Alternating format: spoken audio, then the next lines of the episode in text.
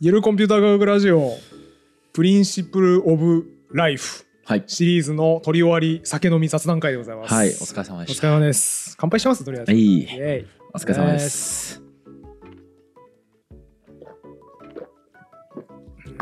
ねあ、うめえ。あのあ本題本題？うん。シリーズの中で本題？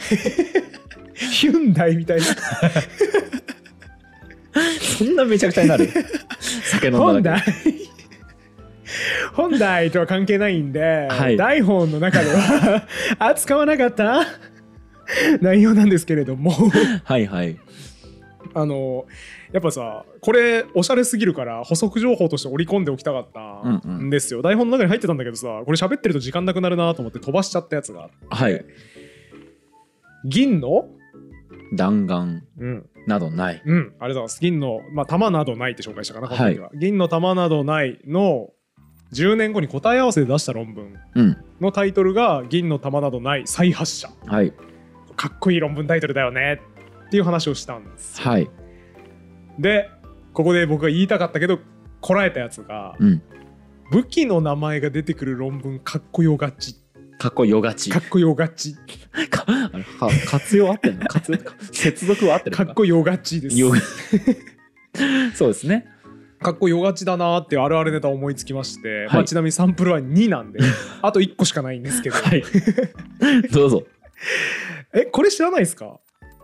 武器難航を拭い去るためのスポンジ知知ららないですないっすね。あれ？本当っすか？はい。え、嘘常識ですかこれ？いやこれはね水野さんの得意技本の内容を読んだのに忘れてるパターンのやつだと思いますこれあは、マジか。えー、全然ピンとこないわ。どれだと思うこれ？うわ、きつ。多分ねこれ水野さん読んだって言ってたよ。え？おあれ？思い出した。え、待って、怪しいな。え、あのさ、うん。えー銃弾で撃たれた飛行機をが、ん。あのうち帰ってきて被弾した場所に罰つけたあれ、違います。あ違うよ。違うよ。それねあの有名なやつね、うん、生存者バイアス生存者者バイアスのやつね。なすやつね。あの意外とコックピット周りとか撃たれて撃たれて帰ってきてる機体少ないから、うん。そこ大丈夫なんじゃないかみたいなね、意外と尾翼とかの方が危ないからそこ強化した方がいいんじゃないかっつってね。主翼撃たれてる機体は全部落ちてるだけみたいなね、うん。やつあります。やばい経済学とかではい。聞かれてて僕は知ったのかな、あー違いましたか。みたいなやつではないです。武器難航拭い去るためのスポンジ。全然ピンとこんわ。えなんすか？気象の世界史って読んでますあ読んでないです。あ読んでないんだっけ？読んでないです。あ、はい。なんだ読んだ？のかと思ってた。読んでない読んでない。そうか。気象の世界史の中に出てくるんですよこれ。へえはいはい。武器難航っていう概念があって、うん難航ってあのえっ、とバカにん？なんだっけ？バカ、え？っ、とちょっと待って。うん。あれなんかさバカとなんとかにつけるあーえっ、はないとそれを言うならえっ、えーととあれ？理屈と公約はどこにでもつくとか。公約だ。難航じゃねえんだ。失礼しました難航じゃないですね。まえでも。あの難航ですよね。柔らかいに公約の公ですそうそうそうそう、はい。そう。あの塗るやつ塗り薬だよね、はいはい。って言えばいいんですよ、うんうん。あの 難航ってあの塗り薬のことですかって言えばいいんですよ。なるほど。慣用句を引っ張り出してくる必要別にないんですよ。塗り薬で通じるから。え失礼しました。なんで可愛い子ぶったの？内股公約の公の字ですよね。だからいやちょっとわかんないです。病高校にいるの公の字わかんないです。よねはいはいわかりました。病高校にいるのこうなのかわかんないですけど、ました。はい。多分多分それです、はい。あ病高校にいるのうちの公の方ですね。あの高高校の校の方じゃなくて高校の公の方。の両方こうだからもう区別つかんのよそれ言われても。前半の公の字ね。はい。武器難航っていうのははい。武器に塗る難航のことなんですよ、武器に塗るんだ難航？をうん、え？そうなるよね。もうどういう状況？現代人の感覚からはそうなるから気象の世界史でも取り扱われてたんですよ。あはいはいはい。どういうことってなるじゃん。うん。例えば水野さんが玉ねぎをみじん切りしようとしますと、はい。でも水野さんは料理をしないので、うん。指を切ってしまいました。うん。不慣れなことしたから、はい。でそんな時に治療法として包丁に軟膏を塗るんです。え？え？え？全然いや全然わからん。どういうこと？どういうこと？は？包丁にえだって包丁に軟膏を塗ったらさ、うん。治り早くなるでしょ？怪我はだって。あ包丁全体にまんべんなく軟膏を塗っておくと包丁で切った時にその包丁についてる軟膏がもう指につくからすぐ治るあ違うってことですか？違う。事前に塗っとくんじゃなくて切った後に包丁に塗って。包丁に？うん、怪我してないじゃん包丁は。うん、でもほら傷口とさ包丁についた血液はつながっているからさ、え？包丁に軟膏塗っとけば治り早くなるはずでしょ？はずではないです。俺理解弱いけどそれはわかるよ。っていうのがまあにわかには現代人の感覚だと信じられないんですがあジョーク論文ですねだから。違います。16世紀から17世紀にかけて西洋の一部でその効能が信じられえーええだから堀本さんを、ちょっと例が悪いけれども、うん。突然堀本さんを僕が切りつけたはい。りした時に、かでね、うん、切りつけ終わった後に、うん。その武器に軟膏を塗るそうっす「それいたたたたた」っつって「ちょっと何すんのさ」っつって、うん直したいから日本刀に軟膏塗るねっていうっええていうことらしい信じ型マジでっていうのが昔は流行ったへえらしい、ほら我々やっぱこう医療の歴史みたいなの好きじゃんうん医療の歴史みたいを紐解くと結構むちゃくちゃな治療法がいっぱいルフされてるわけですけど、はいはい。その中の一つです。へえやば知らなかった。めっちゃ面白いうんちくじゃん。めっちゃ面白いでしょ、うん。昔はね共感作用っていうものが信じられていて共感ってシンパシーの共感シンパシーです、はい。同種のものは引きつけ合って影響を及ぼし合うであろうとうんうん。いうことが信じられていたと。はい。だから武器で切られた時も武器に自分の血液がつくわけじゃないですか。はい。で傷口と自分の血液がついた武器はうん。つながってるわけですよ、同種のものは通信し合う。つながるんだ。はいはい。だからその血液武器についちゃった血液と自分の傷口はつながっているので武器にも軟膏を塗っとけばつながってるから傷口は早く治る。うーん。っていうロジックらしいです。よくわかんないです。ピンとこないね。ピンとこない、わかんなすぎてこもうね。うんそうだねだ我々いかに現代科学というものをこう叩き込まれてるかみたいなことですよね。確かにね。常識にすごくとらわれてるとも言えますね。そうですね。うん。えあのあれだよね。傷口にも塗るんだよね。うん。傷口にも塗って武器にも塗る、そういうことです。ってことね。多分そういうことです。あでだから武器に塗るのは武器軟膏と呼ばれて、はいはその概念は区別されていた。へえやべえめっちゃ面白いじゃんその話。これいいうんちくだよこの武器軟膏を唱えてた人たちと大、えー唱えたくないというか反対する人たちうん。の間で大論争があったらしいんですよ。えはいはい。聞くおは聞かない。っていう大論争があったらしくて武器軟膏なんて聞くわけねえじゃんって言って反対する人が書いた論文がさっきのやつ、うん。武器軟膏を拭い去るためのスポンジ、うんうんうん。おしゃれじゃないこの論文タイトル。そうですね。ただスポンジっていうなんかその辺全然分かってないけどつながりが分かってないけど。うん。どういうこと？どういうこと？いやほら武器軟膏を拭い去るためのスポンジの役割をするわけじゃないですかその論文が。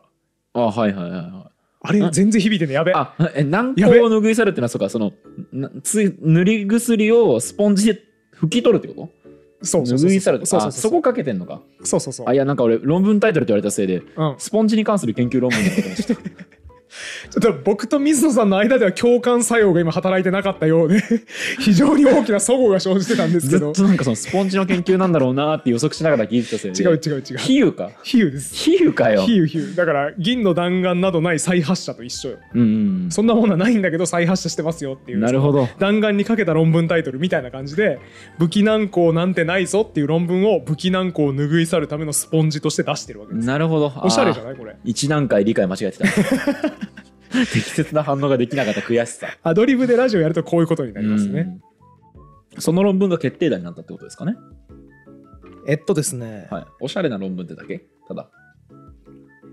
覚えてないので覚えてないのでちょっと待ってください。調べたい 覚えてないわ。論文の名前あげましたよね。記者の世界史の中でこのこれ出てきて、うん。あ論文タイトルめっちゃおしゃれだな。へえ武器難攻っていう概念があったんだっていうことだけ覚えて、はい。具体的にこの論文でどうなったのかはわからないので。今武器難攻について知っていることを全て出してすっからかんです。今。すべて出し切ったので。武器難攻に知っていることを拭い去るためのスポンジが今今僕の中にあって全部拭い去られてしまった のでちょっと調べるんでちょっと待ってください、はい。今ググったところですね。はい。もっといいのも発見しまして。お。さすが浅いリサーチから生まれるやっぱりね ものもありますからやっぱり。あの今ググってる時にあもっとすごいのあるじゃんっていうのがあって、これも論文ですか？そうです、はい。もっと熱い話があってこれね、えっと今の武器軟膏を拭い去るためのスポンジ。フルタイトルで言うとホプロクリスマスポングスすなわち武器軟膏を拭い去るためのスポンジ。なるほど。はい。っていう論文だったらしいんですけどフォスター博士っていう人が出したらしいんですね、うん。で武器軟膏なんて間違ってるだろうと。そんなもんないだろうみたいなことを論じたと。ポスターさん。はい。フォスターさんが。そうすると熱心な武器軟膏の支持者だったフラットさんうん。がさらにそれに対する反論の論文を出してましてほそれがフラット博士のフォスター氏に対する反論すなわち武器軟膏を拭い去るために用意されたスポンジの絞り上げ もう一段あっうた。やり合ってる。もう一段階あった。そこまで言って初めてですね。確かに。このうんちくはね。そうです。このうんちくちょっと今途中で終わってしまってたんで、あうん。もう一段階あるじゃんって感動しましたね。へえ絞り上げが来たか。そう絞り上げがある。まだささらに一段階あったっていう感動がありましたもうないよね。もうさすがにないと思います。ないよね。あのパッと見た感じはないです。武器軟膏を拭い去るためのスポンジに対する絞り上げしばきマンみたいなやつないですね だとしてもしばきマンではねえだろ。絞り上げに対する反論、しばきマンではないよ。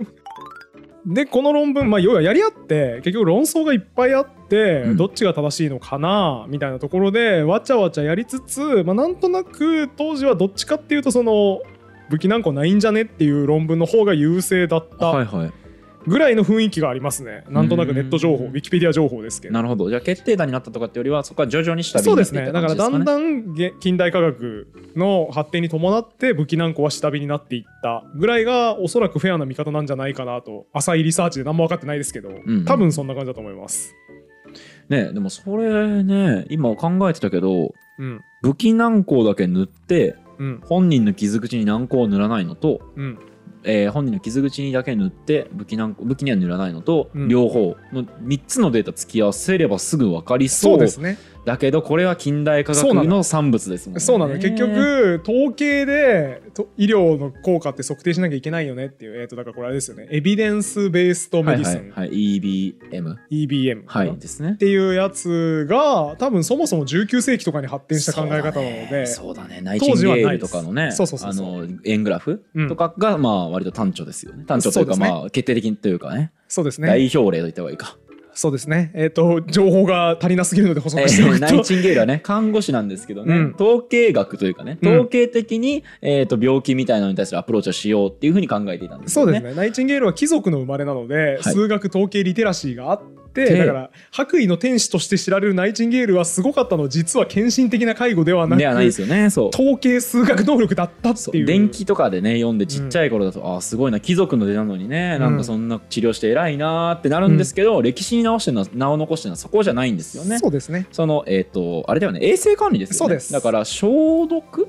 うん。か？そう、野戦病院ので徹底的な清掃によって死者がこんなに減らせますよ。ていう統計的にこんなに優位ですよっていうのを示したから、衛生って大事だよねっていうイデオロギーが生まれた。そうですよね。だからえ手指消毒とかも多分あの時に効能がすごいでなったんじゃなかったのかな？わかんないやちょっとこの辺怪しいからあれですけど、うん。えっとまあ少なくともそれでナイチンゲールはしかも上に報告に行く時に、うん。それをそのまま持っていくと伝わんないなってことでなんかすごい円グラフなんですけど、えっと円のねそのうん。面積がこう全然違ってビジュアル的にすごい分かりやすいグラフを書いて持ってったんですよね。そうですね。で。それでああなるほどそうなんだって言って、うん。えっ、と全ドイツだよね。ナイチンゲールってドイツ？あれ？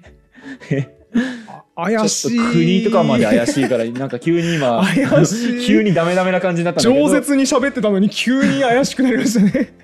そうまあそこの、えー、と国家の野戦病院全体にそのナイチンゲールのアプローチ法っていうのが広がって死者が大幅に減ったっていうのがナイチンゲールのすごいところなんですよね。そうですね。はい、だからこの話さ、二重三重にすごくてさ、うん、やっぱ白衣の天使みたいなイメージで語られがちな人って実は本質は違うところにあったりするんだなみたいな学びもあるし、ん数学統計スキルって大事なんだなみたいな学びもあるしプレゼンスキルって大事なんだなねビジュアライゼーションって大事なんだなみたいな学びもあるしすげえ学びに富んでて僕大好きなんですよこのナイチンゲールの話。わかりますわかります。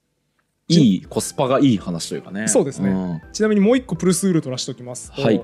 ナイチンゲールが包帯かなんか物資を必要なんで持ってきますねみたいなことを偉い人に言ったらいやその木箱未開封だから持ってっちゃダメみたいな未開封のもの開封するときはなんとか以上の上官の許可が必要だから持ってっちゃダメだようん。みたいなこと言われて、いやこの包帯今すぐいるんですけどみたいな。うん。怪我人いるんですけどみたいなこと言ったらいやとにかく許可ないから未開封の木箱はダメだよって言われて斧でその木箱を叩き割ってえ？これで開封済みなんで持ってきますねって言った。かっこよ。かっこよくない？このエピソード。やばくない？やばいね。でこのエピソードに象徴されるナイチンゲールの名言がちょっと曖昧ですけど大体こんなこと言ってたって記憶で喋ると天使とは笑顔を振りまいて献身的な看護をする者のことではない。苦しんでいる者のために自ら戦う者のことを言うのだ。はあ。みたいなこと言ってたらしくて。あ。めちゃくちゃかっこいいな。ナイチンゲールかっこやよばすぎん？かっこよ。僕もうこの辺の話なんかの本で読んで以来ナイチンゲール審判なんですよ いやほんとさちょっとその古典ラジオっぽい話するけどさ、うん。ナイチンゲールをそこまで駆り立てたものは何ってなりません？ね本当そうだよね。ねえ。そのそこま貴族の出でさ将来が約束ある程度されているのに、うん。看護師って当時はまあこう言ってみればあえっ、となんか売春婦うん。とかと同じぐらいの非常に身分が低い人がする仕事だったっていう仕事だっていう話ですよねふうに言われていたうん。わけですよね、うんだからその時期にそれやりますって言って、うん。でそんなに一生懸命やって、うん。でなんなら新しいシステムまで導入しそうだね。でさらにそのね上官の指令に対してめちゃめちゃロックなね、うん。えー、と形で答えたりとかしてるわけじゃないですか。そうですね。ナイチンゲールな何がそのモチベーションだったんだろうと思いますよね。ねえなんか偉人の話読んでるとそういうの多いよね。そうなんかさちっちゃい頃の伝記読むとさ、ん。あんまりピンとこないのよ。なぜかっていうと、うモチベーションみたいなもの考えないから、ね。小学生の頃とかって、俺がこういうことするのってこういうモチベーションがあるからなんだみたいなのないじゃん、うん。でもよう考えると例えばガンジーとかさいやそうそうそう。俺も同じこと言おうとした今。な何をモチベにそのある。海辺まで歩くみたいな。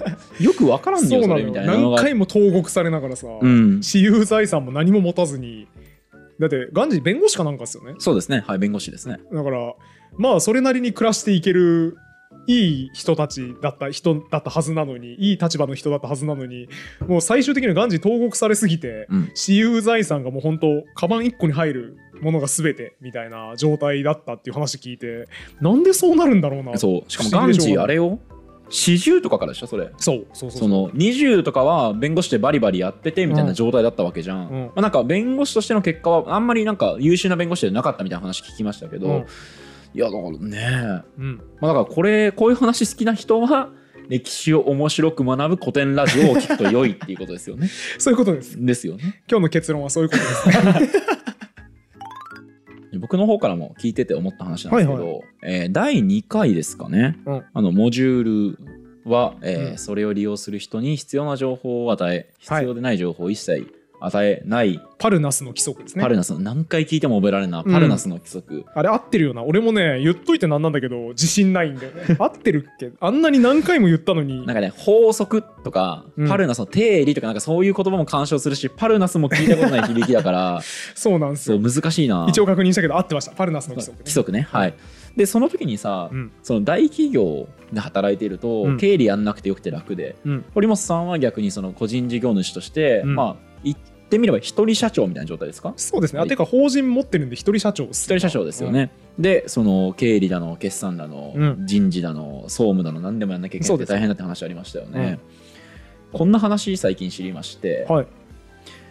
経済学でうん。ずっと謎だと思われていた概念が概念というか教科書に当たり前のように書いてるんだけど、うん。よくよく考えたら、うん。変な前提というのがあると、え面白そう。うん面白そう。いいいい話の予感が今めっちゃします。はい。うん。掃除機、えー家をねウィーンってこう掃除する。掃除機が壊れて買い替えるとき、うん。経済学の教科書には、うん。はい、A という機種は A 円 B という機種は B 円、うん。C という機種は C 円、うん。でなのでまあじゃあ A が一番ち安くて、うん。C が一番高くて B が真ん中だとしたら、うん。何を買いますか？真ん中のやつですね。え？え？あじゃあ安いやつね、え一番安いやつ。あのごめん。あれが干渉しちゃった。行動経済学の。あの松竹梅のやつね。人人は3個のものを与えられると真ん中を買うっていう話があるなと思ってそれで選んじゃった。あーすみませんすみません。あ、あのーじゃあもうちょっと、はいはい。え分かりやすいことにしましょう、えっとはいはい全て同じ機種ですはい。A っていう機種あなるほどわでかりやすいわかりやヨドバシは1000円、すい。はいはい。えービッカメは1500円、はい。えー町の電気屋さんが1800円だとします、うんみたいな話しました、はいはい、オッケーオッケー、わかりやすい。わかりやすい。あと、ビッグカメラのこと、ビッカメって略すタイプの人だと思って、今びっくりしちゃった。いなんなんていうの？や、ビッグカメラです。あビッグカメラビッグカメラはビッグカメラでいいなと思って。失礼しました、はい、はいはい、わかったわかった。この場合だったらね、うん。同じ機種なわけですから一番安いやつ1000円のところね当然ヨドバシ当然僕多分ヨドバシ言ったと思います。けどはい行きま言いますよね、でも実際そうしてます？普通の人って。いや、思い立った時に、その辺の店で買うことが多い気がしますね。ですよね、うん。で実際さ、うん。今ってでもさ、うん。価格コムみたいなあるね。サイト使うとさ、うん。一番安い店って分かりますよね。そうですね。じゃあみんな価格コムで買ってます、いや、適当に家電屋で買ってる人も多いでしょうね。そうっすよね、うんえこれどう説明されますか？どう説明すればいいですか？はあ。つま、り合理的に考えれば、うんみんな、えーあるものに対して一番安い価格ので買える店で買うはずですよね。でこれ別に今掃除機で例えましたけどキャベツでもいいですよね。うん。キャベツも近くにスーパーいくつか多分ありますよね。そうですねその中で一番安いところで買えばいいですけど、うんそうしないですよね。しないですね。これどう説明すればいいですかね？えっ、と、すごくミクロな話というか、僕個人レベルの話で言うと、めんどくさいんで、うん。500円安くキャベツが買えるキャベツっていうか今日の食材が買えるとしても、うん。えー30分遠くに行ったりとか、うん。20分悩んだりとかする時間がもったいないので、うん。だったら別に近所で常に買おうって決めてる方が合理的ですよね、うん。ああそうですよね。みたいなことじゃない？変な話さ、うん。でも同じぐらいの距離。全部徒歩5分の距離にスーパーが点在していて、うん。で価格がそれぞれいくらいくらいくらっていうふうにうん。出ていてもうん。別に一番安いところでキャベツ買わないケースって結構ないですかね。まあありそうな気はする。ありますよね。これはですねそのロボえっとハーバート・サイモンっていう、まあ、経済学者はいはい。が非常に面白いことを言っていてほう。情報はうん。関心を消費するのだと。ほう。ほう堀本さんがいくらのところ、えー、とどこが一番安い系っていう風なリサーチっていうのは、うんうん。堀本さんの関心、うん。言い換えれば好奇心は消費するのだと、ほうほうほうほうほう。堀本さんは手持ちに好奇心が例えば100しかなくって、キャベツの一番安いとこ調べるのに2使うと。はんでそれがもったいないと感じるから調べないのだと。そうだね。いうことを言っていて、めっちゃわかる。これすげえ俺いい話だなと思ってさ、だね。うん。そう。これその人は実はその経済学のうん。教科書に書いてあることってのは一番安いところで買うはずですよね。ね。言ってるんだけど経済学者がうん。人ってのは有限の関心を戦略的に振り分けているんだなるほど。って言ってるんですよね。その意味で言うと僕が経理について勉強しなくてよいってのは、うん。僕が持ってる有限の関心のうち咲かなくていい場所っていうのをすごく絞ってくれてるんですよね。だね。でだから大企業に勤めると、うん。そこが大きいんですよね。はこれ例えとして何が面白いかっていうとあそのこれ今サイモンが言ってるというよりは僕の解釈ですけど、うんうん好奇心のことをみんな資産だと捉えてないんですよ。いや。捉えてない。本当そう。そう。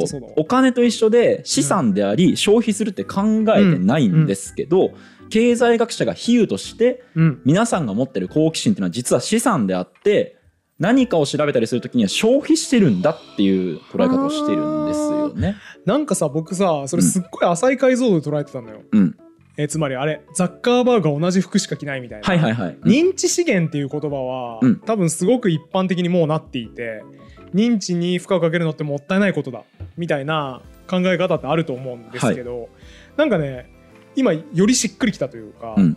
好奇心って消費されるんだ。うんっていう話の方が確かにしっくりくるなと思って、うん。認知資源とはまた別になのか調べるのってめんどくせえなって僕最近すげえ思うんですよ、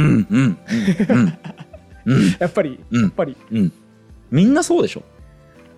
僕大学生の時とかは漢字肌だったんで、うん。旅行行く時とかめちゃめちゃ調べてはいはいはい。旅行先の提案とかするの好きだったんですよ、はい。旅行先この辺こうこういうコースで大体初日はこんな辺回って泊まるとこここで2日目こんな感じでどうでしょうみたいな出してみんなからなんとなく要望吸い上げてまただったらちょっとリファインしようみたいな、はい。2日目のコースちょっと変更してこれで旅館こっちでどうでしょうみたいなことよくやってたんですよ、うんうん。今死んでもやりたくないんですよ。あのインプット奴隷合宿はね もそう。う宿のリサーチとかはもうね僕やってます水野さんが全部出してくれるからそれで それでもう言うだけっていう。あれすごいありがたくて、うん。だ結局これなんでなのかなって考えたらこの本業、うん。なんか物書きにせよこのラジオで喋るとかにせよ知的好奇心をそこで使い果たしてるから、うん。もうやりたくないんだなこの漢字調べ業務みたいなことをすごく思いますそう。あるいは逆に考えてうん、そっちに好奇心のリソースを回したいから、うん。もうリアドを調べたりするのに使いたくないと潜在的に考えてるのかもしれない。かもしれないですね。そうこの比喩すごい僕いいなと思って、うん。まず一つは好奇心はそのさっき言ったように資産だうん。っていう例えが成立するうんこと。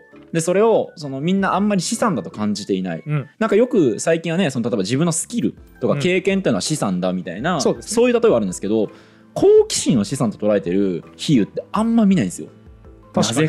確かにでこのねだから好奇心って多分多い人もいれば少ない人もいればあるいはその節約してる人とか、うん。使うのが上手な人もいるでしょうね。いるなっていう、この好奇心イコール資産っていうメタファーの良さうん、がまず一つ。そうですね。でもう一個この資産と好奇心っていうのを比喩で例えるといいなと思うのが、うん。運用できんじゃねえかなってちょっと思って 好奇心すごいこと言い出したぞこの人。好奇心を運用す福利で回すみたいなこと、運用して増やす方法ないかなって僕思ったんですよ。面白その議論おもろ。そう。はい。でいろんなタイプあると思うんですけど、うん。僕多分、えー、と高校生の頃より今のが好奇心強くなってる、うんうん。増やしてるんですよ。すごい。でこれなんでだろうと思った時にうん。僕アプローチポイ活だなと思って、うんうんうんうん。僕身近にあったちっちゃい好奇心が増えそうな1の好奇心使うと1.2になるみたいなやつめちゃくちゃ拾うんですよ。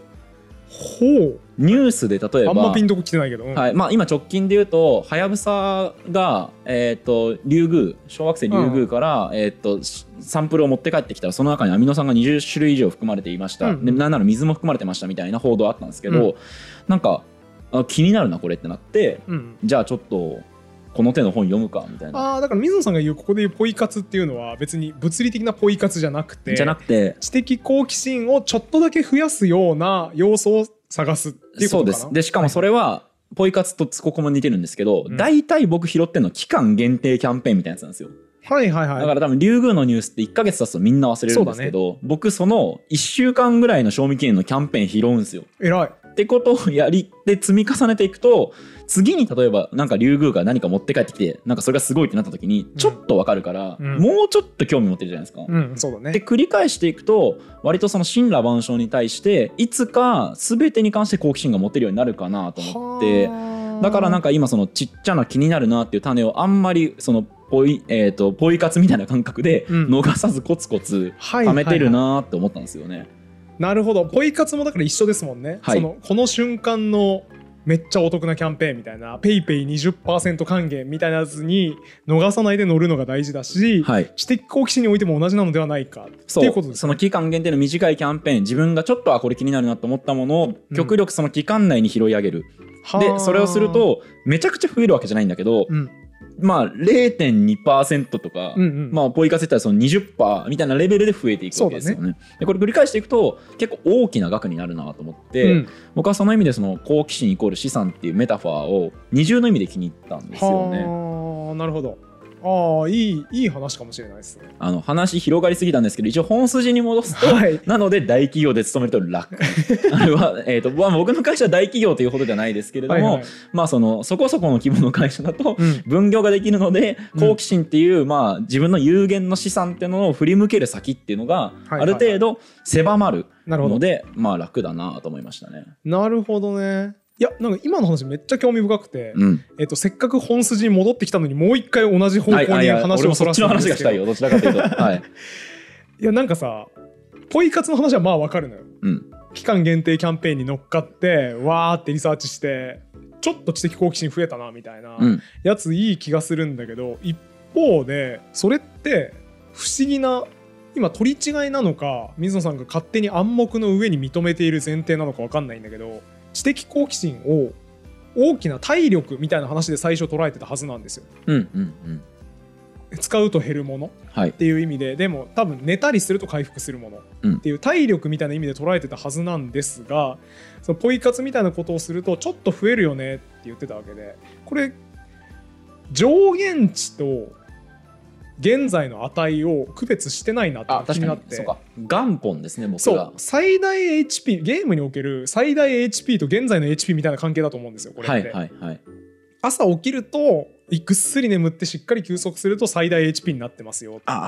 で使っていくうちに減ってますよっていう話の方がむしろアナロジーとしては多分近くて、えーポイ活みたいなことしたから増えたんですよって言ってるのはこれなんかあごめんあそうですね。ちょっと合ってないなって気がしていて。最大値の話ですね。最大値が、でもこれなんとなく感覚的に意図的に混同してたんじゃないかなって気がしていて。最大値が増えてるっていう感覚なんじゃないかな水野さんの中では。ああそうですね。てかあとあれだよね。その最大値が増えると、うん。つまりさっきの例えに戻すと僕がなんか全然ちっちゃいもの、うん。分からんけどじゃあさっきの話で言うとアミノ酸に興味を持つと、はいはい、今度は普段だったら好奇心をめちゃめちゃ消費してしまうアミノ酸の話を少なくそう出費を少なくできるんだよね。そうそうだからそれ大きいなと思って。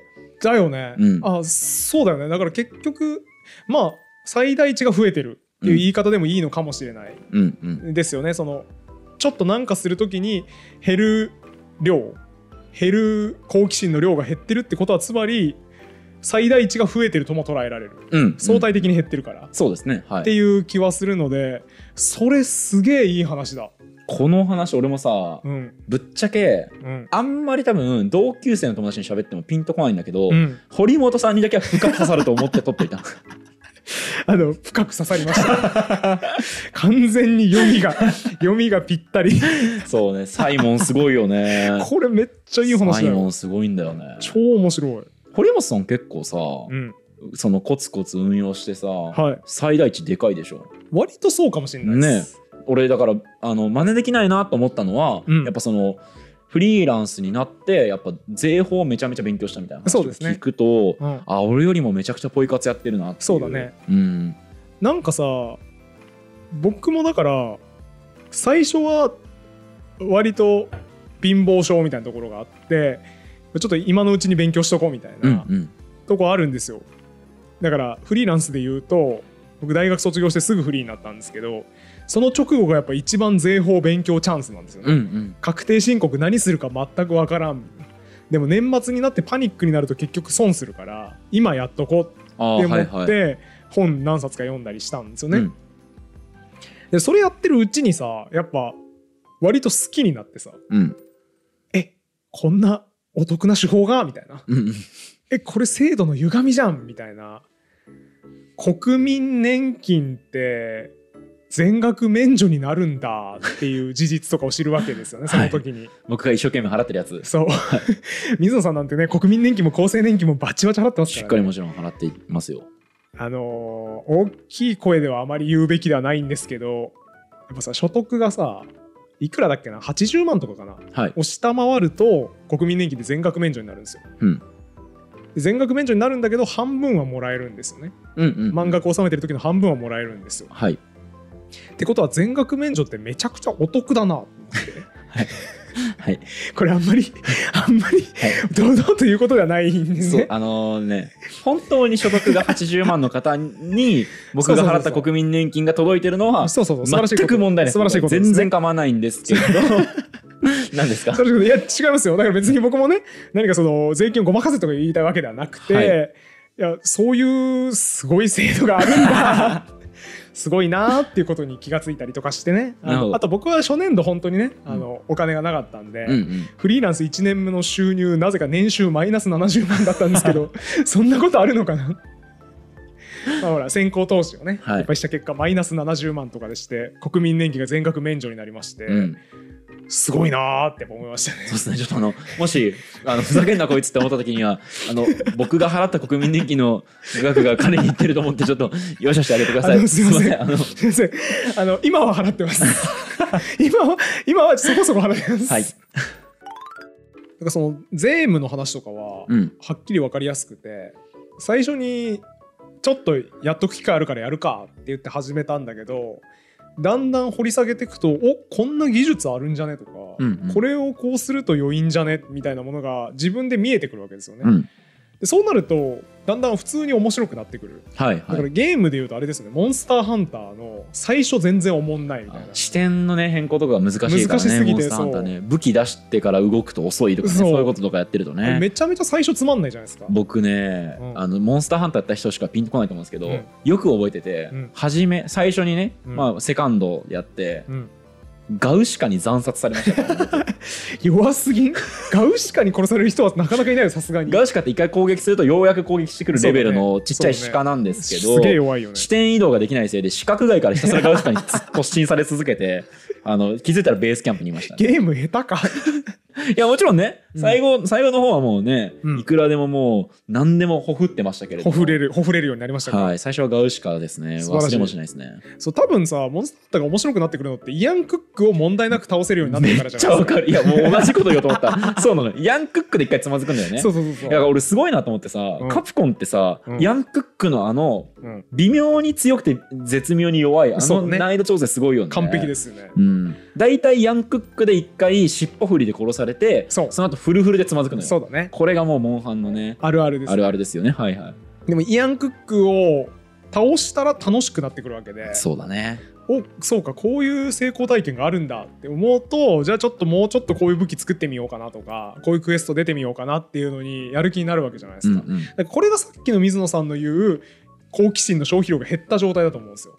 減った状態？はいえっと好奇心の消費量が減った状態。あ消費量が減った状態。1回あはい。たり使うもの、燃費が良くなった状態ね。そういうことです、はい。だからイアン・クックを倒せてさえいればじゃあ次また起動して次のクエストやってみようって思うまでのハードルが低い、うんうんうん。逆にイアン・クック倒してない状態だとなんか俺何もできねえんだよなみたいな。そうだね気持ちになってし負まう。荷がねすごいいんだよね。一匹倒すための。そう。うん。だからイアン・クック最初に倒すとこまで持ってくっていうのがすげえ大事なんじゃないかなっていう気がしていあてーいいこと言うね。それこそがまさにさっきの知的好奇心の最大 HP みたいな、うん最大ポイントを増やす作業に相当するんじゃないかなといううん。気がするんです僕の場合だから税務は完全にそうで最初いやいや勉強してたらあれこの制度おもろみたいな。はいはいへえ売上いくら以下だったら消費税かかんねえんだとかへえ個人事業主だったら30万円以下のものは一括で焼却していいんだとかそういうことを学んでいくとイアンクック倒した状態になっておおむね税務のこと理解したからこんなこともできるしこんなこともできるよなとか勝手に調べ出すようになるっていう状態だと思うんですよね。あーめちゃめちゃ話したい話あるわ 俺らこの話めっちゃ好きだな。なんすかなんすか？えー僕ね大学生の頃、うん。本当にニュースを見なかったんですよ、はいはいはい。僕あの一人ヘンリー・ディー・ソロみたいな ヘンリー・ディーソロね森の思想家でね、はい。山奥で俗世間との関わりを立ってた人ですね。はい。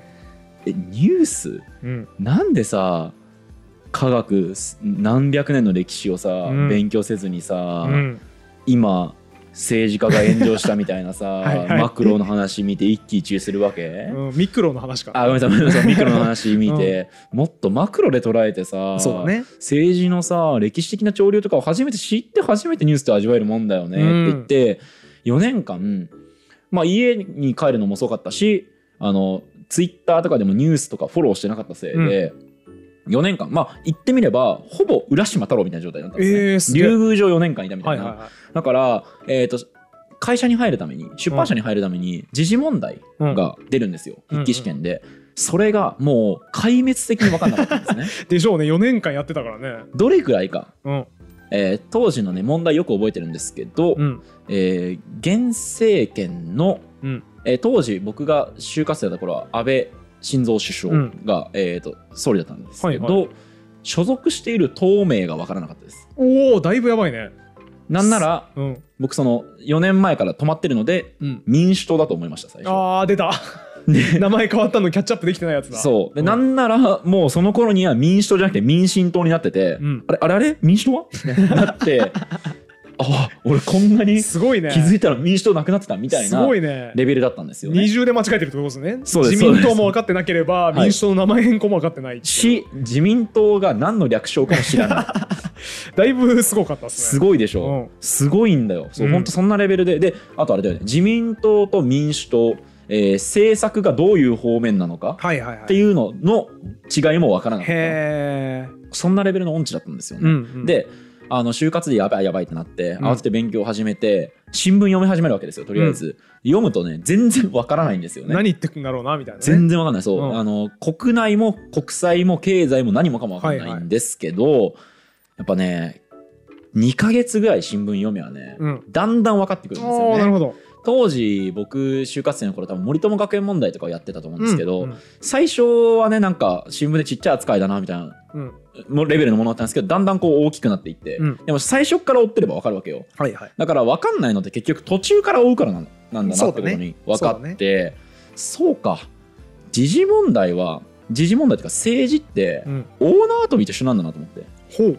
入りゃあとリズムよく飛ぶだけじゃなくなるほどなるほて入るのはさ結構ねオーナー苦手な人とかって、うん。こうね躊躇しちゃって、ね。どのタイミングでこれ前に進めるのかわからないんだけれども、まあ、僕の場合はその時事問題みたいな外圧つまり背中をドーンって押される経験があって、うん。中に入って一回ジャンプしたらあなんだよ。うん。リズムよく飛ぶだけじゃないかこれみたいな、ね。になってで税法とかもさ改正があればさ、うん。それ追うだけでいいわけじゃん。ね。最初に一通り覚えてしまう。つまり縄の中に入って1回目さえ飛べばうん。後ってめちゃ楽なんだよね。そうだね。でもそれやらない人からするとさピンとこないじゃん、うん。政治のことずっとねなんかすごい詳しいのすごいなみたいな思うんだけど、あれただリズムよく飛んでるだけだなと思って。差分が発生した時に差分だけ追えばいいわけだから。そうそうそうそう、うん。だからなんか読書とかも結構そうだなと思っていて、その最初のさなんかすげえ読んでる人ってすごいなってなるじゃん、うん。だけどそれも実際は読むリズム作ったらあとリズムよく飛んでるだけなんだなってことを思って、そうだね。あ好奇心に関しても結局実は何でもかんでも知ってるなじゃなくて、うん。最初に一生懸命頑張って入っただけだなっていうのをすごいね。うん。その大学生の4年生の就活生の頃かな？3年生の頃にすごい感じましたね。めちゃくちゃそうだわさっき水野さんさ一人ヘンリー・ディ・ソローみたいになってたって言ったんだけど、うんソローはね確か森の生活の中でその話もしてて新聞なんか愚か者ほど新聞を5紙も10紙も読むのであるみたいうんうん。それあれだよあのうんちくしりとりパンクラチオンの時に堀本さんに言われたんですよ。なあ言ったんだっけ、うんそっかあれだだからあれだねし新聞みたいな毎日動くようなミクロなものを捉えるんじゃなくて賢者はマクロを捉えろうんみたいなことをソローが言ってたはい。んですけど多分ね今の水野さんの大縄跳びに近い話も言ってて本質を一度でも見据えることができていれば新聞などというものは2週間に一遍も読めば十分であるうんうん。それでざっとすぐキャッチアップして賢者はもうそれだけで解決するみたいなことがことを言ってた気がする。ああなるほどね。今の大縄跳びに入っちゃえばいいよみたいなのは多分ソロの思想にも合ってる気がする。ああなるほどね。うん。でもねソロに伝えたいですけど、はい。2週間に一遍よりはうん。毎日読んでおくと、うん。やっぱねちっちゃいあのポイ活たくさんだよね。やっぱ新聞読むと。そうだね。ちっちゃいキャンペーンたくさんあるから、はいはい。やっぱねなんかね毎日読むリズムがあるとうん。毎日なんかこれ知らねえわってことあって、はいはい。刺激的でいいなって最近は思うようになりましたね。そうかもね。当時の自分が聞いたらびっくりすると思いますけどね。安倍首相の在籍していると分かんなかったあの時の自分に言ったらね。どうしてそうなったっていう。でも僕やっぱさうん。本質的な知識好きなんうん。ですよ。はいだからどっちかっていうと僕大学生の時の水野さんほどでないせいを時事に疎いんですよ。うん。知らんなその時事問題って結構よくあって。はいはい。飲み会でなんか偉い人が言ってる時に「いやほんとそうっすよね」って言いながら「知らんなその話。知らんな」っていう知ったかぶりしてる時が結構あるんですけど。うん。でもなんかなんかねなんか僕の場合は多分さっきの MAXHP みたいな話で言うと大きいものじゃあ分かんないけどなんか相対性理論みたいなやつとかみんなが全然結局全容分かってないものをある程度でも理解しておく。うん。方がなんかリュウグウから発見されたものアミノ酸10種とかをキャッチアップするよりよりより効率よく最大 HP を増やせるんじゃないかなと思ってる節はありそう。なるほどね。な気がします。確かにね。あのーそれ一理あるとは思うんですけどね。うん、ポイ活するよりちょっと倍にして増やしてやろうみたいな感覚ちょっとあるのかもしれないですね。ああそうですね。まあ例えてるならだからポイ活よりはもうちょっと堅実で長期投資に向いたものそうですのイね。メージですよね、投資信託買ってるみたいなことかもしれないインデックス投資信託みたいなイメージですよね、でも堀本さんね前の回でこう言ってたと思うんですよね。はい。半導体うんの回でさ、うん。最後の締めで言ってたことって覚えてますか？最後の締めで言ってたこと？半導体がさあの動作原理に関しては、うん。モジュールみたいなレベルで言えば、中で何が起きてるかを捉えていると、はいはいもうキリがないとうん。なのでマクロの視点でモジュールがこういう機能がありますっていうふうに捉えてくれと、そうだね。ねでも一方でうん。半導体の基本的なもっとミクロな視点っていうのもないとはい。いかんって言ってましたよね。言ったわ。うん、言ったわ。僕ねやっぱね両方がいいと思うなおっしゃる通りです。これはそのもうちょっとその回で僕がた例えた例えで言うと、うん。ノンフィクション良いノンフィクションによくあるのがその、えー精緻な取材と,、えーとマクロのものすごい広い視点の両方の往復運動があるノンフィクションってすげえやっぱ面白くって、うん。まあその時に「魚とヤクザ」を挙げてたと思うんですけど、なんかね情報収集とか好奇心の振り向け方も、うん。両方ある方がよ良質なアウトプットになる気がする。天才。天才。い何なんだよ。や、俺それずっと考えててさ、うん漠然とうんコンテンツ作りうんみたいなものをする上でも、黄金率ってそれだなっていう気してて、うん例えばね、骨しゃぶりさん。はいゆる言語学ラジオの記事も書いてくれてましたね。うんあの僕が結構日本一面白いブロガーとしてここ4年ぐらいずっと推し続けているはい。ブロガーなんですけど、素晴らしい、ね、方ですね本当に。そうですね。彼に会いに僕はわざわざ長野県まで行ったりしましたけど、うん その骨しゃぶりさんとかはかなり学問っぽい内容普遍の学問とか聖書とかうん。と今やってるアニメを掛け合わせてるんですよいつも、うんうんうん。だからなんかその「鬼滅の刃」の恋柱のファッションで注目するべきはミニスカートであっておっぱいではないみたいなこととかはまさに「鬼滅の刃」大ブームの時に女性の服飾史っていうね、うん過去何百年とか下手すると何千年みたいな性欲の歴史とか女性の服飾史みたいな圧倒的に長いものを見た歴史本を何冊もあれ多分十何冊参考そうですね参考文献に上がってましたよね。何冊も使ってそれを言う。今、今まさに流行っているアニメの話をするっていう掛け合わせがやっぱ素晴らしいんですよね。うんうんうん。このダブルを掛け合わせるっていうのは結構価値の生み方だなっていう気が僕はしていてだから今の話がもう刺さりすぎて そのと両方やれるやつがやっぱコンテンツ作りとして正解のポジションにいるなと思ってそうですよねそうなんですよね。だからなんか時事とかいやそんなもん収集してもしょうがないっしょみたいないやソロもこう言ってるしみたいなスタンスダサッと自分で今 今言われて思って時事頑張ろうってすそうなんですよね。でそれはね堀本さんが半導体の回でくしくも自分で言ってたことなんですよね実は。本当だわ抽象化するとそうだわ。ありなんかねそのいろんな回で多分言ってたと思うんですよね、うんちょっとまあ例ずれるかもしれないけどそのハードウェアばかりじゃなくてソフトウェアをやれみたいなのとかも、うんねもうちょっと荒い解像度で言うとそうでそうだね。まあマクロも見ながらミクロも見るっていうこの両方うんをやると、なんか多分そのひ人にしか見えない世界がようやく見えるのかなってのを最近よく考えます、ね、マジでそうだわ。マジでそうだわ。感服しすぎてラジオってこと忘れて 普通の間で喋ってるじゃんそうですね。いつもラジオの時はラジオとして成立するように、それって何々で本当に何々ですよねって言って、締めの言葉とかを言うんだけど、うん今普通に、マジでそうだわ。飲み会と一緒。水野さんと飯食ってる時と同じトーンで喋ってしまった。不安になるぐらい間があってびっくりしたよ俺マジでそうだわ。マジでそう。だわえ？まとめろよ。なんで同じこと2回言ったんだよ。ねあの重複したコードを書かないってやべねこれコードの匂いだ。ルオブプログラミングで言ってましたけどけど。ね。マジでそうだわ。マジでそうだ。わまあちょっとあのねどちらかるというか、うん。もう当てどない話してきましたけど、はいはい。このサイモンの話その読んで一個そのいいなと思ったのが、うん資産家って一般的に言われる人って、うんお金をたくさん持ってる人をうん。指すじゃないですか。そうですね。でもこの議論を踏まえると好奇心すごいやつって結構いい資産持ってんだなってことをね持ってる思ったしお金持ちだからといって好奇心の資産って簡単に増やせないからそうですね。なんかねその今世の中でよく生きるためにっていろんな議論がされててうん当然お金もあった方がいいと思うんですけど、うん好奇心をねこうその最大値を頑張って運用して増やすのってあんまり議論されてないけどこれ割と大事な話なんじゃないかなってのは今回勉強して思いましたね。めちゃめちゃそう思いますね。あ本当ですか？うん。めちゃめちゃそう思うしなんかさ酒飲んで雑談会すると毎回俺同じ引用してる気がして怖いんだけどさ はいはい。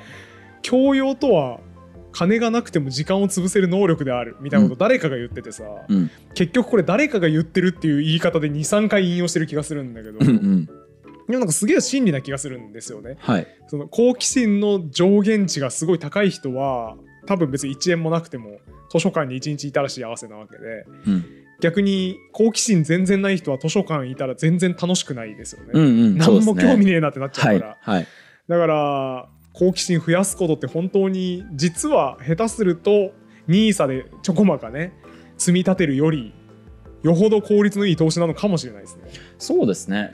思えばそれで言うとさ、うん。その好奇心の資産に例えた人ってさ、文化資本っていう言葉がそういえばありましたね。あああるね。えっ、とやべ社会学者のえっ、と誰だったっけ？文化え知らん文化資本を提唱した人え文化資本え？文化資本をうん解いた人さ社会学者でいるじゃん。わかんないわ。ごめんちょっと今調べて出てきましたけどブルデューですね。P はいはいはい、ディスタンはい。クシオンの。聞いたことあるわ。ブルーリュー。ははいはいはい。ブルデューはねその文化資本ってのは、えー、とす遺伝する？うん。ざっくりとまあその遺伝するみたいなことを解いた人ですけど、うんうんまあそれもだからね図書館に行った時にどれぐらい面白いと感じられるかどうかって割と文化資本によってくる部分もあるわけで、ブルーデューはくしくもだからそういう好奇心とかのことをうん資本とか資産に例えてた。わけですね。今気づいた。たわ。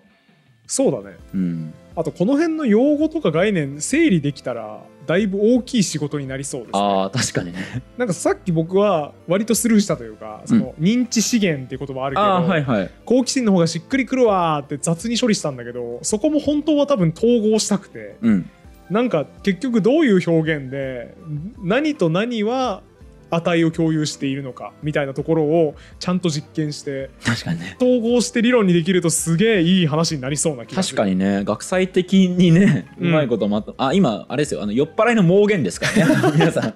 大丈夫ですか？あの本当にするわけもないしできるわけもないんですけれどもね。はい。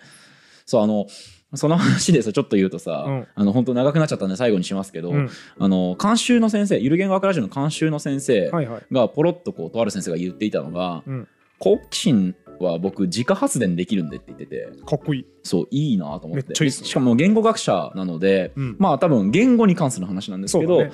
知りたいなと思って、えー、とな何かを調べたいっていうことがなくなったらどうするのかみたいな、うん。確か話で言ってたと思うんですけど、うん。いやそれは自家発電できるので問題ないですみたいなこと言かっていて。ー。かっけえよね。かっけー。だから知りたいことっていうのは自分で湧いてこさせることができる。そうへ投資で言ったらさうん。お金なくなったらどうするんですか？いや別にあの絶対儲かる株分かるんでみたいなことなわけじゃん。必勝法じゃん。てかもっと言うとあれじゃない？いやうち通貨の発行権あるんで、ああそうだね。日本銀行なんでうちみたいな。あそうだね。ことよね。うん。すげえそうそれ聞いた時にねやっぱああなるほど。学者すげえな。すごいね。てなりましたし自分も自家発電できるようになりたいなと思いましたね。そうだね。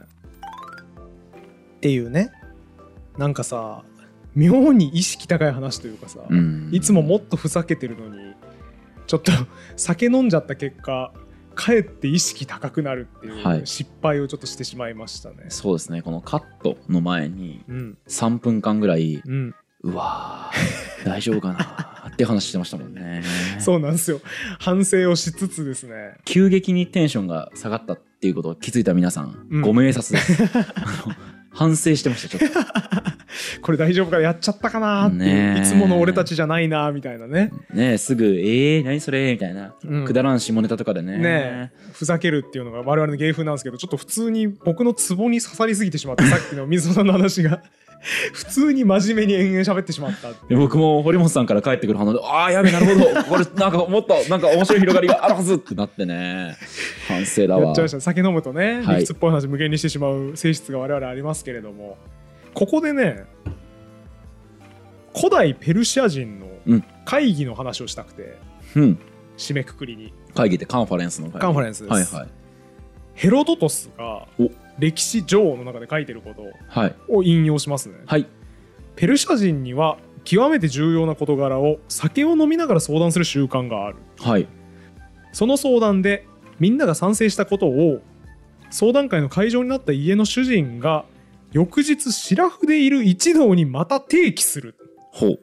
一晩空けてるわけですよね、うんうん。いいじゃんその企画やろうぜって盛り上がった後に翌日主人の義務としてはいはいみんな起きてみんな起きて昨日のやるっていう話になったこの件ですがうん。いかがですかとはい。問い直すと。うんでシラフの時にも賛成ということになれば採用し、うんそうでなければ廃案にするはい。というのが古代ペルシャのシステムだったそうですへえ、なるほど。だからまず酒の席で倫理にかけるのが基本で、うん後で最終ストップだけはシラフの時にかける。っていうのが古代ペルシャのシステムだあ、なんか合理的っぽいかも。ようですね。はい。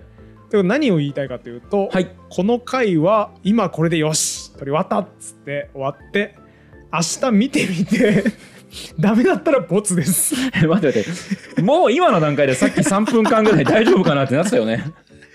いやでもほらシラフになってないから。あそっか。古代ペルシャ式じゃないから、明日の朝起きたら、あ、なんか意外と意外といいじゃんみたいな。なる可能性あるんで、古はい。代ペルシャ式でちょっとこの回使うかどうかはジャッジしていきたいなとそうです、ね。いう気持ちになってます。確かにね。まあ、魚とかよ、こんにちは、理性よ、さようならって言いますもんなね。ななんて？え？魚とかよこんにちは、うん、魚とかよ、こんにちは、理性よ、さようならいますもんね。昔の流行った少女漫画。えじゃあ違います違います。80年代後半に流行ったやつ。あの、ジョージアのことわざです。ジョージャのことわざ？はい。どういう意味ですか？酒は人の理性を失わせるものだということ。そう言ってくれたらいいのにな。魚とかってのはウォッカです。あ魚とかってウォッカのことか、はい。なるほど。あ見たことあるわ。ウォッカよ、こんにちは、理性よ、さよさうならっていいううことか。はあはい、酒飲んだら理性を失うことを 挨拶している感じで言ってます。ジョージアでは。それめちゃくちゃいいですね、はい。我々も酒飲んでる時にいまいちな回取っちゃったなと思ったら魚とかよこんにちは理性よさようならって言えばいいわけですそうです。あはい。完璧ですね。そうだから逆にね、うん。今なんかこの素材いまいちかもみたいうん。ななんか意識高くなっちゃったなっていう、うん。これが理性が失ってる状態であって、うん。明日起きて理性取り戻したらえめっちゃいいじゃんこれって可能性ある。なる可能性もあるので、可能性あるね、はい。それにかけましょう。ということで、はい。本日も終わりにしますんで皆さんからの忌憚のないはいご意見感想のコメントとかね。はい。まあ面白かったという方はチャンネル登録高評価、ん。つまらなかったよという方は低評価をはい、押していただければと思います、うん、ね、果たしてこれが本当に YouTube に出ているのかどうかはわからない。はい。ということで明日 ペルシャ式で決定させていただければなと思います、そんなわけで本日も終わりにしましょう。魚とかよこんにちは。理性よさようなら。ありがとうございました。ありがとうございました